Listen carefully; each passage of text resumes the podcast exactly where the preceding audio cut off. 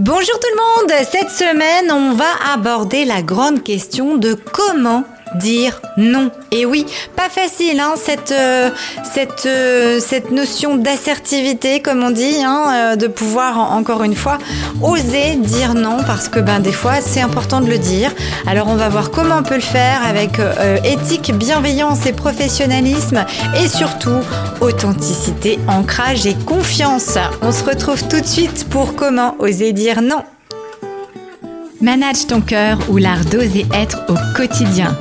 Je m'appelle Florence Benez et je te propose lors de cette émission de t'apprendre à manager ton cœur. Être à l'écoute de son cœur dans sa vie, dans ses choix, c'est beau mais est-ce possible? Lors de mes émissions, tu apprendras notamment à manager ton cœur tous les jours via des astuces, via des conseils, via des interviews que je vais faire auprès de gens experts.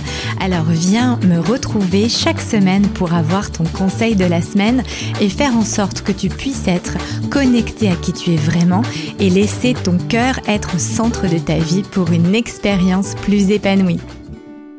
Alors au sujet du jour, c'est comment dire non. Est-ce qu'il t'arrive d'être surpris par une demande imprévue? Est-ce qu'il t'arrive de penser que les besoins d'autrui sont plus importants que les tiens? Et est-ce que tu as peur de conséquences si jamais tu peux dire non à ton responsable ou à quelqu'un qui euh, t'impose finalement de faire les choses alors que tu n'as foncièrement pas le temps? Comment tu te sens à ce moment-là? Comment tu fais pour pouvoir, eh bien, à la fois rester encore une fois authentique, euh, rester assertif et pouvoir euh, dire qu'à un moment donné, ben, c'est juste pas possible. Ça ne, ça n'est pas dans tes, soit dans ton scope euh, professionnel, c'est-à-dire dans ton cadre, dans tes responsabilités, soit tu n'as juste pas le temps de le faire. Comment faire pour rester, je dirais, dans le respect de, de toi, de ce que tu as à faire et en même temps dans le respect de l'autre? Parce que c'est tout un art de pouvoir effectivement être dans cette communication là bienveillante. Moi je dis toujours, on peut tout dire à une personne si est que on travaille la forme. Et c'est un peu ça qui fait que parfois on est maladroit parce que dire non implique tout de suite le oh ben euh, on est contre ou on est euh, euh, on n'est pas d'accord ou on est dans une dans une on rentre un peu dans un conflit. Or du tout. Voilà. Donc on va voir un petit peu les étapes de comment on peut apprendre à dire non. Alors la première étape la première étape consiste vraiment à accueillir la demande être dans l'ouverture.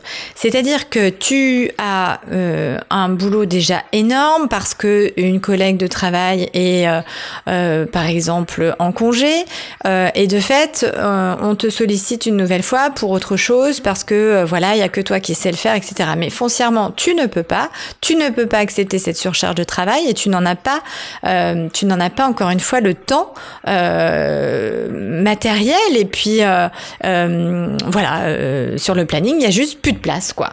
Donc l'idée n'est pas tout de suite de dire bah non je ne peux pas débrouille-toi, mais c'est plutôt d'écouter finalement le besoin de la personne. Et quand tu as une personne comme ça qui vient te voir, que ce soit une collègue ou que tu sois en posture euh, euh, managériale, peu importe, c'est de pouvoir se dire ok euh, finalement là de quoi as-tu besoin, quels sont tes besoins, qu'est-ce que qu'est-ce que qu'est-ce que je peux, enfin qu'est-ce que tu veux exactement de moi?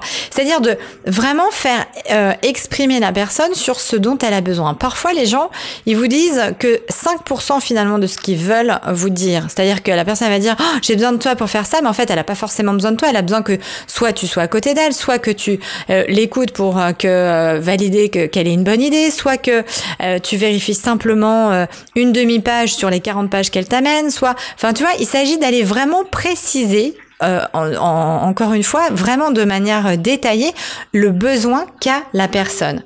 Et de fait, Deuxième étape, tu reformules. Tu vas reformuler le besoin de l'autre afin de montrer que tu as bien entendu. Donc, si je comprends bien, là, tu... Euh, tu veux que je t'aide sur ce dossier-là simplement euh, pour vérifier que euh, la structure est la bonne. C'est bien ça que tu souhaites euh, que, tu souhaites de ma part l'aide que tu as besoin? Est-ce que c'est ça? Et là tu valides. Le fait de reformuler va te permettre de valider que tu es dans le juste et par rapport à ce que la personne a besoin. Et ça va permettre de pouvoir te dire bah, j'entends ce que tu me dis et en même temps moi je vais pouvoir travailler un petit peu ensuite la réponse. Et la troisième étape, eh bien, ça va de pouvoir euh, exprimer aussi tes, ton, ton, ton, ressenti par rapport à ça. Bah écoute, euh, j'entends que là, tu as besoin de moi pour valider ça. Pour autant, là, euh, de par le planning et le fait que Ginette soit en congé, eh bien, moi, j'ai pas la possibilité de pouvoir t'accorder cette heure-là. pour autant, ce qu'on peut peut-être faire, c'est que tu m'envoies donc la moitié du document que je regarde demain matin et tu donnes l'autre partie à un tel. Enfin, tu vois, et là, tu trouves des solutions en fait. Ou alors tu décales, ou alors tu. Est-ce que, parce que souvent aussi, je vous prends l'exemple parce que euh, souvent les gens ils vous demandent des choses en disant c'est hyper urgent, c'est hyper urgent. Mais c'est quoi l'urgence? Est-ce que c'est l'urgence de tout de suite ou c'est est-ce que c'est urgent dans une semaine? Parce que l'urgence de Ginette et, l'urgence de Jean-Paul vont pas forcément avoir le même euh, euh, la même définition en termes de temps. Donc ça c'est important aussi de le définir. Donc quand quelqu'un vient te voir, oh, j'ai absolument besoin que tu m'aides là-dessus. Ok, tu as besoin de quoi exactement? On, accueille la demande, je t'écoute, de quoi tu as besoin exactement. Donc si je comprends bien, on reformule. Tu as besoin là que je jette un coup d'œil, ok Tu as besoin de ça quand? Parce que là, je, te sens euh, stressé et, euh, pressé. Euh, pour quand exactement tu en as besoin? Ah, mais c'est pour dans trois semaines. Bon, bah très bien. Et eh ben si c'est pour dans trois semaines, et eh bien donc à ce moment-là, on fait ça, ça et ça. Et là, de fait, tu peux te permettre de pouvoir dire non plus facilement aussi. Et puis, dépendamment, encore une fois, de ton, de ta posture, parce que là, ça peut être plus simple quand tu as un, lien hiérarchique, mais pour autant, quand tu n'en as pas, ou quand c'est l'inverse que ton, ton responsable te le demande, bah, c'est les mêmes questions. Est-ce que c'est urgent? Est-ce que je dois le faire impérativement aujourd'hui?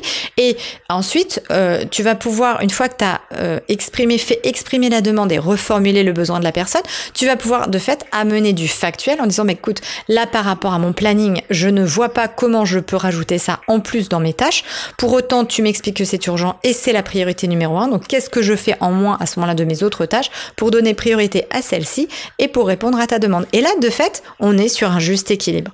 Tu vois ce que je veux dire? Donc il faut vraiment, pour pouvoir dire non en étant euh, assertif, bienveillant, euh, professionnel, pouvoir accueillir ce que l'autre demande. Et ne pas, le défaut dans la communication, c'est qu'on a toujours tendance à vouloir répondre à la personne. Or, là, il s'agit encore et toujours d'écouter ce que la personne a à te dire, de lui faire préciser, encore une fois, euh, ce qui est important pour elle, ce dont elle a besoin, tu reformules, tu te positionnes ensuite et enfin tu vas faire une demande et prendre en compte et proposer un plan d'action selon ce que toi euh, c'est possible de faire ou pas.